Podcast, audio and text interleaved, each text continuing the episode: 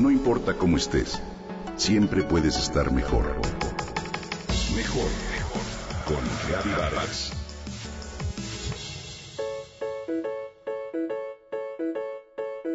No todo es risa o juego. No todo es miel sobre hojuelas.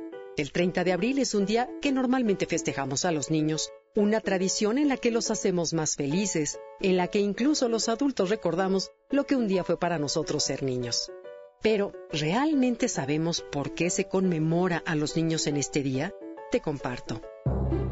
Eglantine Jeb, una de las primeras activistas en el tema y fundadora de la organización Salvemos a los Niños, impulsó la adopción de la primera Declaración de los Derechos de los Niños, misma que fue remitida para su aprobación ante la Liga de las Naciones que la ratificó un 26 de septiembre de 1924 en la Declaración de Ginebra. Un año después, la Conferencia Mundial sobre el Bienestar de los Niños declaró por primera vez el primero de junio Día Internacional del Niño. En 1954, la ONU sugirió instituir en todos los países un Día Universal del Niño y pidió por lo tanto que los gobiernos estatales celebraran ese día en la fecha que cada país lo considerara conveniente. De hecho, la ONU celebra este día el 20 de noviembre en conmemoración con la aprobación de la Declaración de los Derechos del Niño que se hizo en 1959, así como la Convención sobre los Derechos del Niño que se llevó a cabo en 1989. Sin embargo, ese día nosotros conmemoramos la Revolución Mexicana. En nuestro país lo celebramos el 30 de abril de cada año. En cada país varía la fecha. En Colombia, por ejemplo, es el último sábado de abril, en Paraguay el 31 de mayo y en Venezuela el tercer domingo de junio. El 30 de abril de 1924 se firmó la Declaración de Ginebra. El presidente de la República era Álvaro Obregón.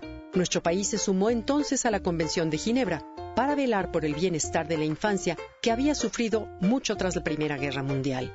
Así el mundo reparó por primera vez en los efectos negativos que la guerra tenía en los infantes. A lo largo de la historia, los niños siempre han tenido un lugar importante en la sociedad mexicana. Por ejemplo, en la época prehispánica los pequeños eran considerados un regalo de los dioses y por ello destinatarios de consejos amorosos y demás lineamientos educativos.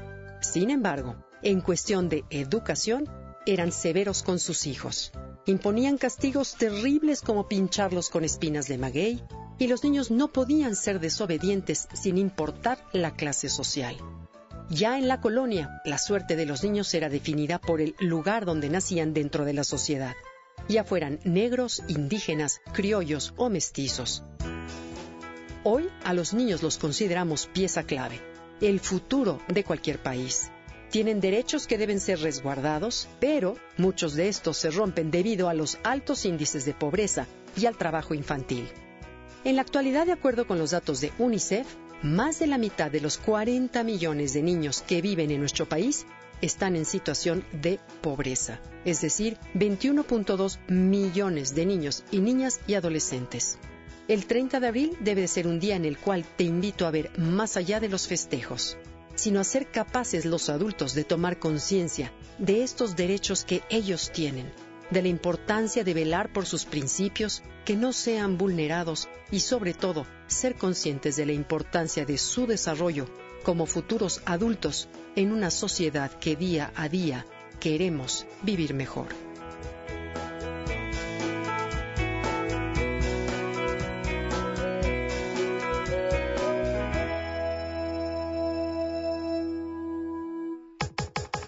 Comenta y comparte a través de Twitter.